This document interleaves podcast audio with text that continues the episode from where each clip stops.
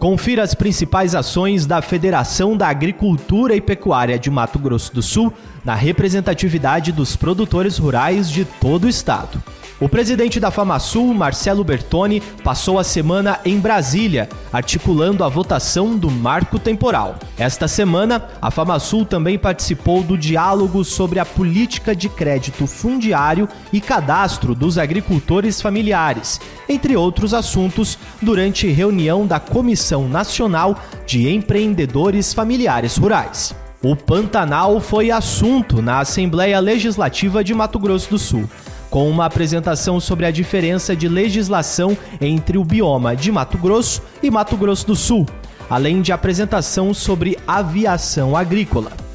Na Universidade Estadual foi apresentado o panorama das outorgas de direito de uso da bacia do Rio Ivinhema, relato oficina de criação do plano de manejo da área de proteção ambiental das ilhas e várzeas do Rio Paraná.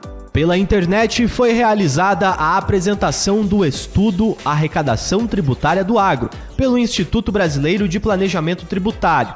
O estudo sobre a concentração de mercado nas cadeias do agronegócio.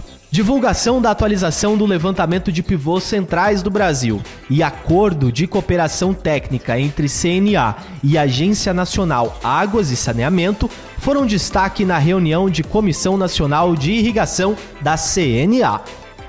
Em Campo Grande, foi discutido a aprovação do regimento interno, relato de processos e apresentação do tema Setor Aéreo Agrícola do Brasil, Tecnologia pela Sustentabilidade pelo SINDAG.